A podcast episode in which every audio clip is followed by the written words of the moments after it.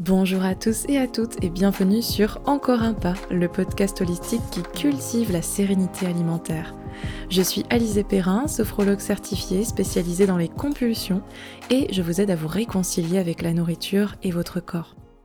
Bonjour à tous et à toutes et bienvenue dans la deuxième partie de cet épisode qui concerne les rechutes, euh, les rechutes dans les troubles alimentaires, pourquoi est-ce qu'elles sont normales et nécessaires et euh, dans la première partie de l'épisode je vous parlais un petit peu de mon parcours avec les troubles alimentaires et notamment, je revenais en fait sur les moments où euh, j'avais l'impression de revenir en arrière, de retomber en fait dans des schémas négatifs, des moments un peu down que j'ai appelé des moments de rechute.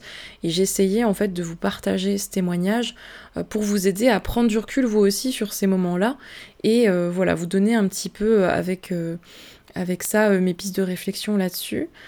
Et aujourd'hui, du coup, dans cette deuxième partie, je voulais analyser ce sujet et poser des questions à une psychothérapeute qui s'appelle Anne Piose et qui a elle aussi d'ailleurs un podcast dans lequel j'étais déjà intervenue deux fois. Et donc je suis ravie d'accueillir Anne aujourd'hui euh, sur mon podcast pour parler de ce sujet.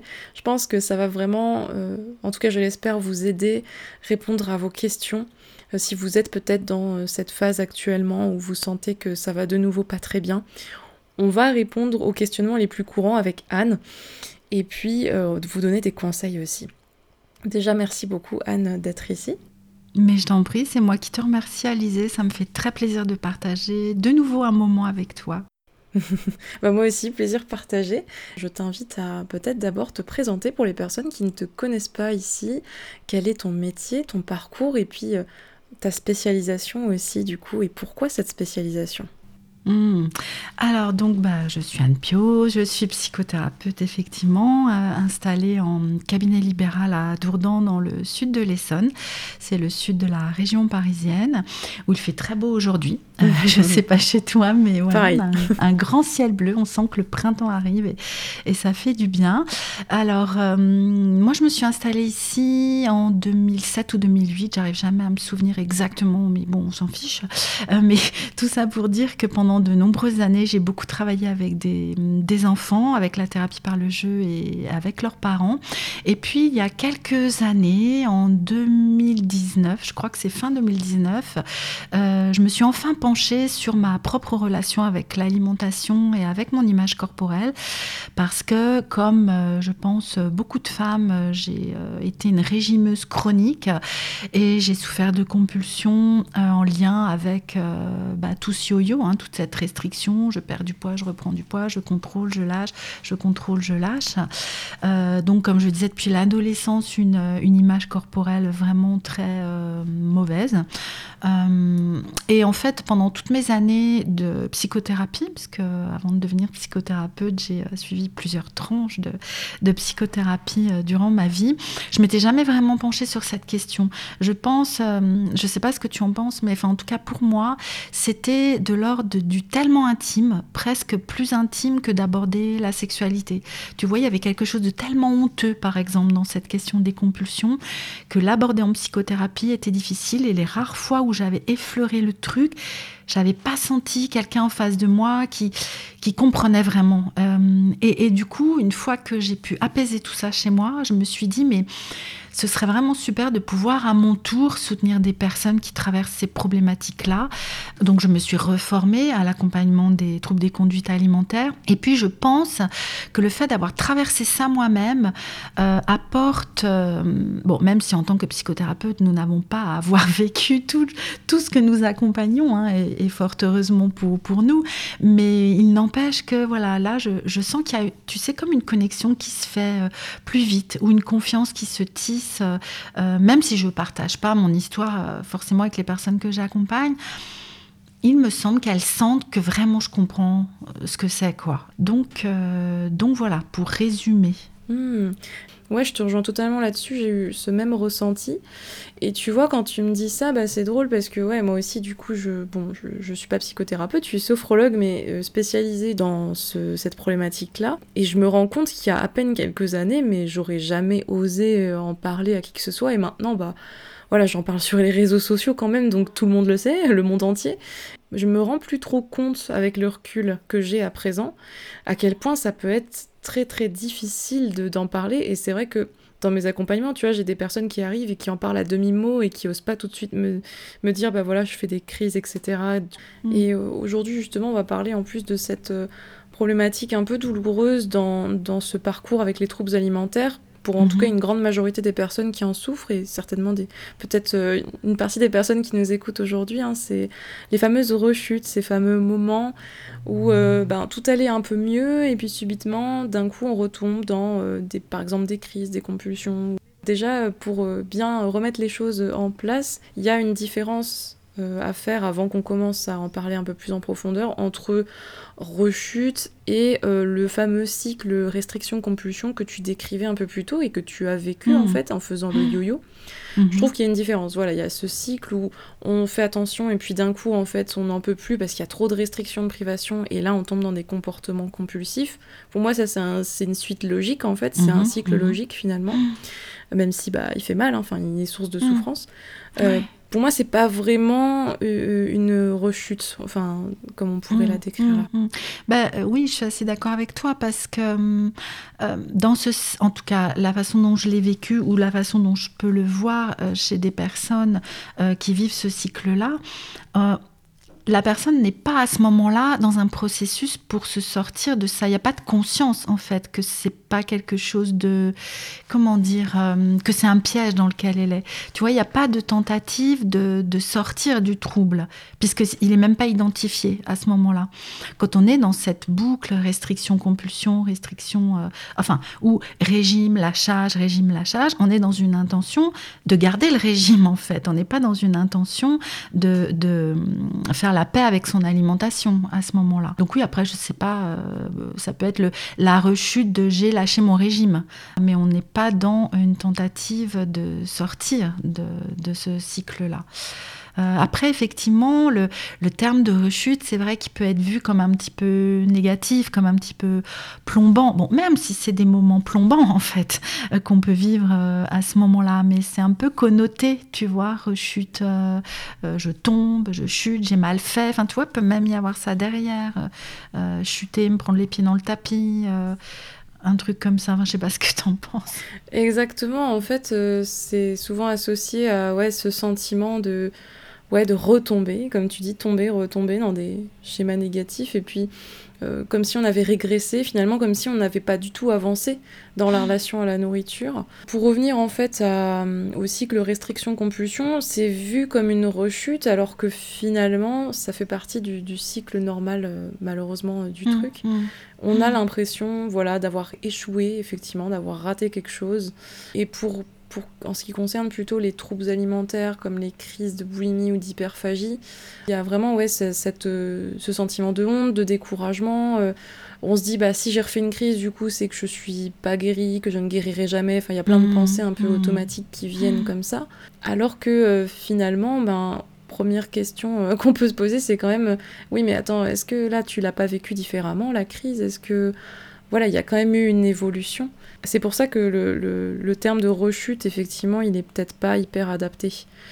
Oui, et puis euh, j'avais envie de revenir dans le, dans le cas où on est en train de travailler à sortir de la boulimie ou de l'hyperphagie, ou en tout cas d'un trouble où, se vivent des compulsions quand des compulsions reviennent après un certain temps où bah, elles étaient absentes, je trouve qu'une des premières choses intéressantes à regarder, c'est si justement il n'y a plus de la restriction de nouveau de mise en place, tu vois, parce que ça peut être tellement insidieux et se faire presque euh, à l'insu de la personne. Tu vois, les pensées de restriction reviennent et du coup je remets en place des comportements euh, restrictifs.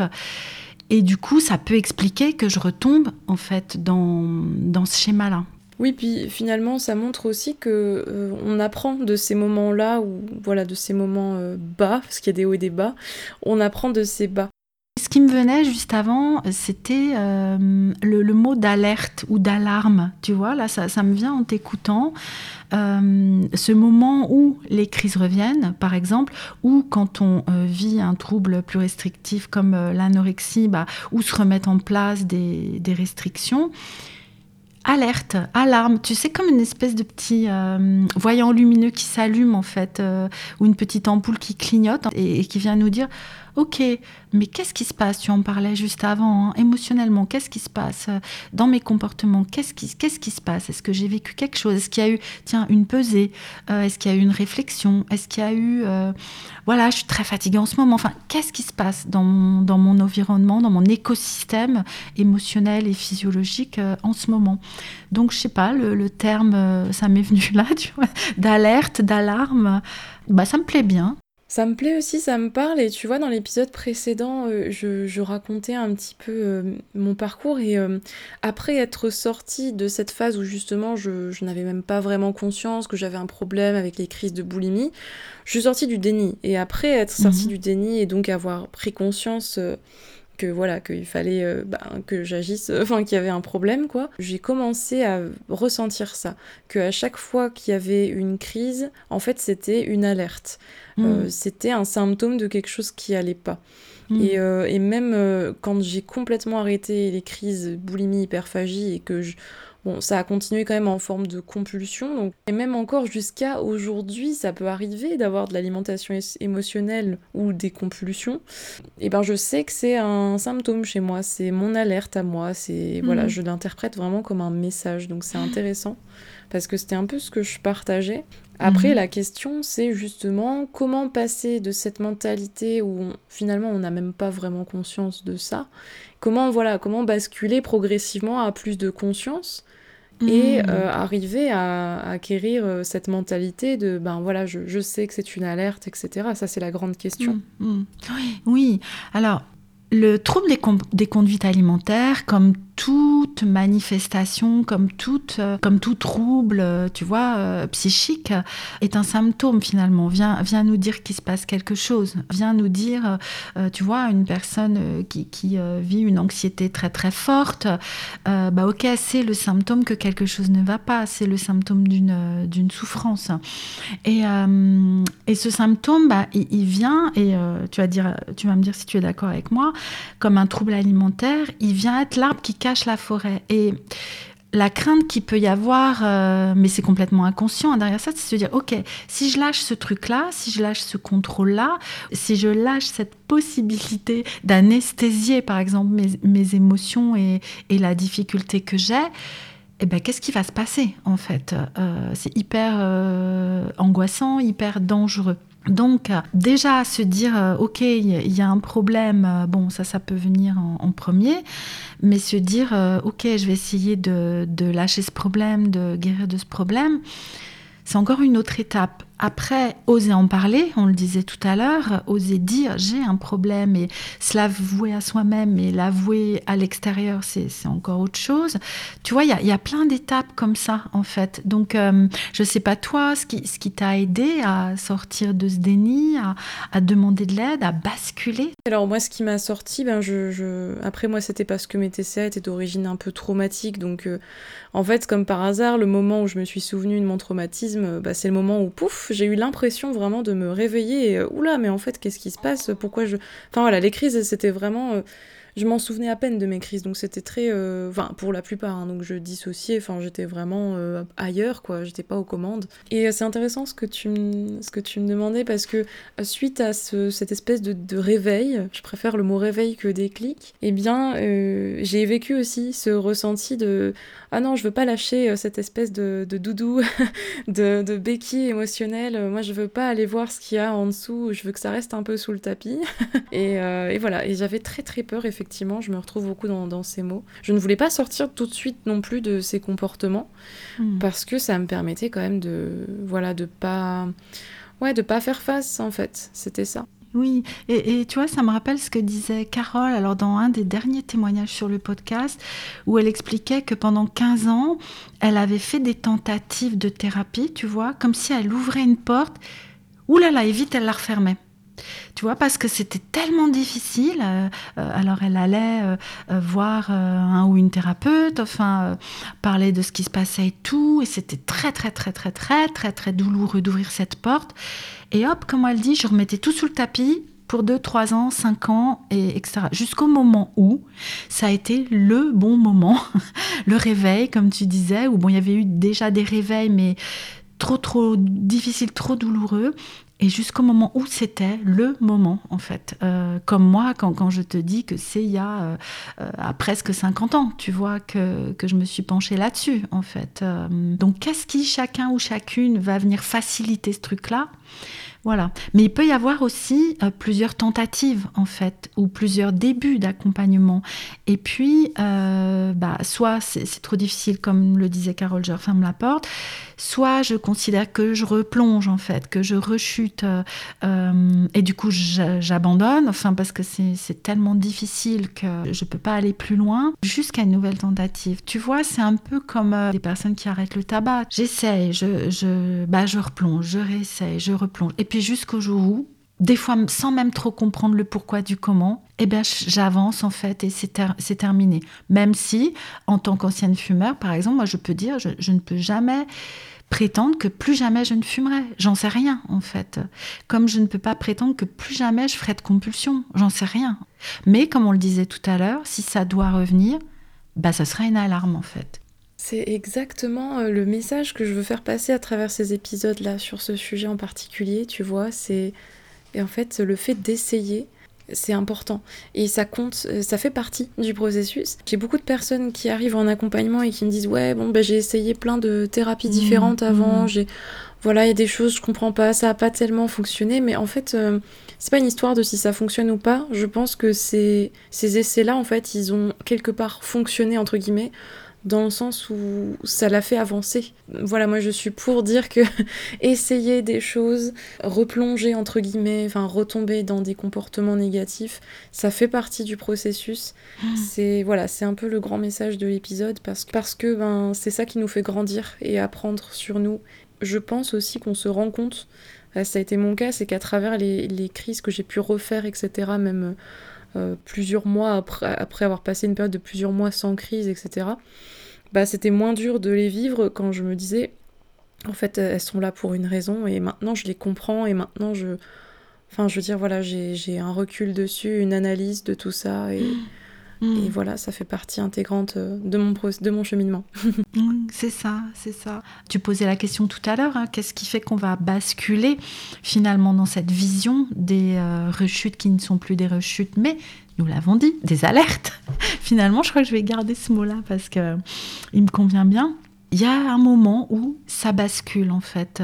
Euh, et là aussi, expliquer le pourquoi du comment et donner un espèce de, tu vois, de conseil clé en main pour y arriver. Euh, enfin, à mon sens, c'est impossible parce que ça dépend vraiment des personnes, de tout le travail qu'il y a eu avant, euh, des accompagnements qu'on a eu, quelquefois plusieurs tentatives, quelquefois des bouts de chemin seuls. Mais voilà, je suis vraiment complètement d'accord avec toi aussi quand tu dis, peut y avoir des tentatives, on peut avoir l'impression que ça n'a pas fonctionné, sauf que c'était déjà une petite brique, en fait, euh, dans la construction de ce chemin euh, vers la guérison. C'était un premier pas. Alors parfois, on peut avoir l'impression de retourner en arrière, mais tu sais, je cite souvent euh, cette image du point de couture arrière, là, que, tu sais, quand on, quand on fait de la couture, moi, je ne connais pas grand-chose en couture, mais ce point-là, il permet de consolider, tu vois, parce qu'on avance, puis on retourne de la moitié du point, je crois, en arrière, et puis on réavance, et puis on recule, et puis on réavance. Et la couture, elle est hyper solide en fait quand on fait ça. Et de ce fait, ok, retomber, recommencer, se relever, on n'est déjà plus la même personne qu'on était avant. Et ça aussi, les, hum, personnes que nous accompagnons ont tendance à l'oublier, en fait, de regarder le chemin parcouru. Parce que ça peut être tellement décourageant de considérer qu'on est en train de rechuter, qu'on se rend même pas compte de tout ce qui s'est passé déjà depuis euh, tous ces mois ou toutes ces années où on a travaillé sur, euh, sur son trouble. Donc, euh, n'oubliez jamais ça, de regarder derrière, en fait, le chemin qui est déjà parcouru. Waouh, est totalement alignée avec ça. J'adore cette image là du point de couture, effectivement, et du fait que on est du coup on fait un travail beaucoup plus solide et ancré et durable dans le temps. Et, je trouve que c'est un beau, ouais, un beau message que de, de dire qu'on n'est plus la même personne. Enfin, et du coup, on, on ne vit plus pareil les crises parce qu'on n'est mm. plus la personne qu'on était il y a quelques semaines ou quelques mois. Euh, il y a conscience maintenant de plein de choses, il y a des questionnements qui se posent et qui avant ne se posaient pas. Et pour toutes les personnes qui nous écoutent, je pense que là, voilà, peut-être si ça peut vous faire déculpabiliser, vous redonner de l'espoir, voilà, euh, dans les moments où vous vous sentez... Euh, euh, vous sentez cette espèce de culpabilité parce que bah, de nouveau il y a des crises, des comportements, des, choses négatives qui reviennent, dites-vous que vous n'êtes déjà plus la même personne et que vous avez euh, évolué et vous êtes en train encore d'évoluer. Mais oui, nous sommes en perpétuel mouvement, hein, d'une seconde à l'autre, nous sommes déjà différentes, hein, toi et moi. Mm. C'est ça, et je, pense que tu vois cette euh, mentalité euh, un peu, euh, j'appelle ça comme la mentalité interrupteur un peu. Voilà, je, pense qu'il faut aussi plus voir ça comme un interrupteur. C'est-à-dire soit je, vais bien et ça y est, je n'ai plus du tout de problème avec l'alimentation, soit je retombe dans quelque chose, enfin je tombe dans ce mode, je switch. C'est comme, voilà, on-off, l'interrupteur un petit peu. plutôt que de voir ça comme ça, peut-être voir ça comme, je sais pas, une, une courbe ou un comment on appelle ça, un, spectre en fait. Et du coup, j'avais envie de te poser une autre question, euh, parce que c'est une question qui revient souvent. On me demande souvent comment faire pour justement euh, rester, euh, comment dire, motivé dans ce processus. Comment trouver des sources de motivation pour créer ce système alimentaire beaucoup plus serein sur le long terme? Hum, hum. Ouais, la question que j'entends aussi en dessous, c'est comment ne pas se décourager hein, quand il y a comme ça ce qu'on peut considérer comme des reculades. Euh, alors déjà, se, dire que c'est normal en fait, euh, qu'un processus thérapeutique, euh, c'est pas un long fleuve tranquille comme comme la vie, c'est pas un long fleuve tranquille. Et peut y avoir des hauts, des bas, peut y avoir des vagues en fait, peut y avoir aussi des événements dans notre vie hein, qui viennent se mettre un petit peu en travers de notre chemin.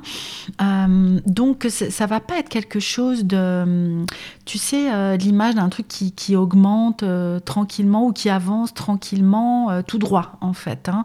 va y avoir, voilà, j'en reviens à mon point arrière, des retours en arrière, des fois des, des surplaces pendant un certain temps. Hein. Déjà, il me semble que c'est peut-être un peu moins difficile quand on est accompagné dans ces moments-là. Parce que faire ce cheminement seul et se retrouver dans, dans ces creux euh, quand on est seul, Waouh, c'est pas simple. Hein. Donc, euh, quand je parle d'accompagnement, alors il y a les accompagnements thérapeutiques comme nous nous proposons, mais ça peut être aussi euh, un groupe de pairs, euh, des personnes qui ont vécu ou vivent la même chose que nous, mais ne sont pas dans les creux en même temps que nous, par exemple. Donc, de pouvoir échanger, s'encourager, des proches qui soient à l'écoute, aidants, qui puissent accueillir aussi le fait qu'on a du mal, que c'est difficile, enfin, trouver du soutien et et puis développer notre autocompassion. Pour moi, c'est vraiment une clé dans tout ce processus euh, de réconciliation euh, avec soi-même. Euh, pouvoir développer l'accueil de nous-mêmes, l'accueil des moments plus difficiles, développer l'auto-bienveillance, arriver à trouver ce qui nous fait du bien aussi dans des moments plus difficiles. Ça, ça va nous permettre. Euh, alors bon, je, je, suis pas trop trop fan de ce mot motivation, mais je comprends ce que tu veux dire, hein, parce qu'on n'est pas là. Ouais, on se motive, allez les gars. Mais pourquoi pas Cela dit, hein, je ne sais pas si ça peut être comme un, tu sais, le coach d'une équipe de rugby, tu vois. Euh, euh, mais cela dit, ça peut être quand je parlais de père soutenant ou de thérapeute qui accompagne, ça peut aussi être, voilà, ces personnes-là qui sont là pour vous encourager, quoi, à avancer et à rester. Quel autre mot on pourrait dire euh, Puisque motivation, je disais que ça me va pas forcément. Enfin. Oui, en fait, c'est vrai que le mot motivation, il y a peut-être cette connotation un peu, je vois très bien ce que tu veux dire, mm. euh, mais en fait, pas du tout. Dans, enfin, dans ma question, c'était vraiment trouver des sources de motivation profondes. J'aimerais rajouter voilà, le mot profond parce que c'est pas juste voilà, de la motivation pour rester positif. Non, non, c'est vraiment plutôt trouver des des moteurs, peut-être, finalement c'est la même racine, hein, des, mm, moteurs mm. Euh, euh, qui nous voilà qui nous tirent un petit peu euh, dans ce processus quoi tout simplement. oui, qui nous aident à, à sortir du, de ce trou dans lequel on a l'impression de tomber dans ces moments là puis aussi pour, pour nous dire ça va aller, j'ai confiance en toi, tu vas y arriver, tu vois. Alors, bien sûr, quand je parlais d'autocompassion tout à l'heure, c'est aussi développer en soi la possibilité de se le dire à soi-même. Mais quand on est au cœur de ce processus-là et au cœur de la tourmente, waouh, c'est hyper compliqué en fait. Hein. Euh, donc, euh, donc oui, l'accompagnant ou le père aidant ou le proche qui comprend et qui soutient et qui encourage. Euh, voilà, tout ça, ça peut vraiment faciliter en fait le fait de ne pas se décourager et de rester alors motivé, je sais pas, mais en tout cas de ne pas se dire bah non c'est fichu, je guérirai jamais. Tu vois ce que tu disais tout à l'heure. De toute façon, je vais jamais m'en sortir j'ai tout essayé, ça marche pas pour moi, moi je ne suis pas une personne qui peut guérir, etc. etc. Et du coup, euh, bon, on arrive bientôt euh, à la fin de ce, de ce podcast, mais euh, oh, déjà. mais je voulais te demander une dernière question. justement, je pense que là, voilà, nos auditeurs et auditrices doivent se la poser beaucoup. Que faire en cas de recrudescence des symptômes ou des schémas négatifs avec la nourriture? Par exemple, voilà, en ce moment, je refais plus de crises. En ce moment, je recommence aussi à me restreindre, à compter les calories. Est-ce que tu aurais quelques quelques pistes, quelques conseils euh, à donner peut-être aux, personnes qui nous écoutent? Hmm. Oui, bah, comme, nous le disions tout à l'heure, euh, ça peut vraiment être intéressant d'observer ce qui se passe d'une manière plus large, tu vois, de dézoomer en fait, de dézoomer de, cette expression euh, du symptôme, et puis de regarder, ok, si je prends un petit peu de distance, qu'est-ce qui se passe en ce moment dans ma vie?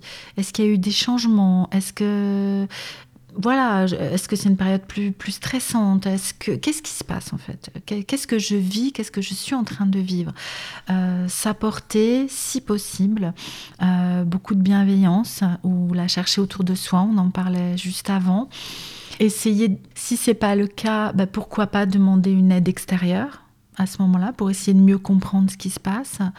Euh, pour tenter de ne pas trop se décourager euh, et de, se remettre dans ce mode on-off, comme tu disais, où je, vois tout noir et c'est fichu et, voilà.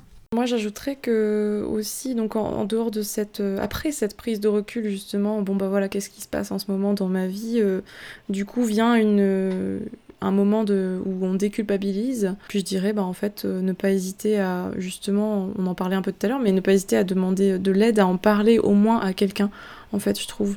En parler à un proche de ce moment down sans forcément tout révéler, je trouve que ça peut aider. Euh, parce que créer une conversation là-dessus, créer un dialogue, ça peut aider à concrétiser euh, ce qui se passe plutôt que ça reste euh, abstrait dans la tête. Voilà, le fait d'en parler à quelqu'un, le fait de l'écrire aussi, je trouve que ça peut beaucoup aider, l'écriture. Comme, voilà, comme je disais, c'est en tout cas, c'était mon vécu et je trouve que ces choses-là, sinon, ça reste très abstrait dans la tête. Euh, alors que le fait de l'écrire ou d'en parler, ça concrétise. C'est pas juste à l'intérieur de soi, là, en train de tourner, de tournicoter en boucle, en fait. Euh, hmm. Et puis, comme on le disait, ben voilà, ne pas oublier que euh, bah, s'il y a une recrudescence des symptômes, ne pas oublier que ce sont des symptômes et que ce n'est pas forcément le fond de la problématique et voilà, toujours y voir euh, quelque chose euh, à apprendre. Et d'ailleurs, vous pouvez vous poser la question, bah, qu'est-ce que je peux apprendre de moi dans ce moment? Tout à fait, oui. Et d'aller, parce que parfois dans le découragement, bon, là, on l'a pas forcément évoqué, mais peut y avoir ah mais pourtant j'en ai déjà parlé. Moi j'entends souvent ça en thérapie, mais j'en ai déjà parlé euh, x fois, j'ai déjà fait le tour de la question. Et pourquoi ça revient encore? Et, et tu vois un truc comme c'est un peu injuste quoi, avec tout le travail que j'ai déjà fait là-dessus. Comment ça se fait euh? Et moi j'aime vraiment voir ça comme euh, une autre couche en fait. Tu vois, on prend souvent l'image d'un oignon euh, aussi en thérapie. Hein, on enlève une couche, après il y a une autre couche. Euh, et il y a peut-être encore quelque chose à explorer. Oui, ça peut être là aussi décourageant de se dire oh non, il faut encore que j'aille creuser. Mais, mais peut-être c'est là juste en dessous en fait, un truc que j'avais pas encore vu et qui va faire que bah, je vais avancer encore d'un pas dans mon processus. C'est un peu pour ça que j'ai ce nom-là d'ailleurs. Euh, oui parce que euh, voilà, un pas après l'autre. ben oui, exact. Bon, j'aime beaucoup ce message en tout cas. Euh, si je récapitule, c'est vraiment euh, déjà changer de vocabulaire, comme on le dit depuis le début de l'épisode. Déjà, c'est pas vraiment une rechute en fait. Et à partir du moment, je trouve, on, on voit ça d'un œil différent et on change de vocabulaire, c'est très aidant. Donc voilà, déjà, ne voyez pas ça comme une rechute. Et puis, prenez du recul par rapport à ce qui vous arrive en ce moment comme si vraiment en considérant que c'est un symptôme de quelque chose, déculpabiliser par rapport à ça, parlez-en, demandez de l'aide, écrivez, observez-vous et apprenez de vous-même. Ça, c'est vraiment le message qu'on veut transmettre à travers cet épisode. J'allais te demander d'ailleurs, on va clôturer sur ces mots, mais est-ce que tu as un dernier message que tu as envie de faire passer à ceux et celles qui nous écoutent? Euh, je reste avec cette notion d'autocompassion, en fait, de pouvoir s'accueillir, de pouvoir s'accepter, prendre dans les bras, dans les bons comme dans les mauvais moments, parce que nous sommes une personne qui valons la peine en fait. Et de soi à soi ben, nous valons la peine de prendre soin de nous et de, se prendre dans les bras et de prendre euh, la personne en nous qui souffre dans nos bras. Prenons soin de nous prenez soin de vous. Euh, vous êtes vraiment la personne la plus importante dont vous devez prendre soin Waouh, merci beaucoup pour tes mots qui sont hyper apaisants et merci euh, d'avoir répondu à mes questions et voilà, j'ai trouvé cet échange euh, super intéressant, super riche. Donc merci beaucoup Anne. Merci à toi Lisée, ravie et puis euh, peut-être à une prochaine fois. Exactement. Alors je vais laisser bien sûr les liens vers ton site et ton podcast notamment en podcast où vous pourrez retrouver euh, plein de témoignages concernant les troubles alimentaires et encore euh, plein d'autres choses. Euh, donc le podcast s'appelle La pleine conscience du pouvoir et donc je vous mettrai voilà les liens vers le profil d'Anne et le podcast. Et puis n'hésitez pas à nous écrire d'ailleurs sur les réseaux sociaux si vous avez aimé cet épisode, si vous avez envie d'y réagir ou de poser vos questions. On recueillera vos messages avec plaisir. Également, si vous aimez le podcast, euh, n'hésitez pas à lui donner une note de 5 étoiles. Je vous remercie et puis euh, je vous dis à très bientôt pour un prochain épisode, un prochain sujet sur ce format euh, double épisode. Et je vous souhaite en attendant une excellente journée.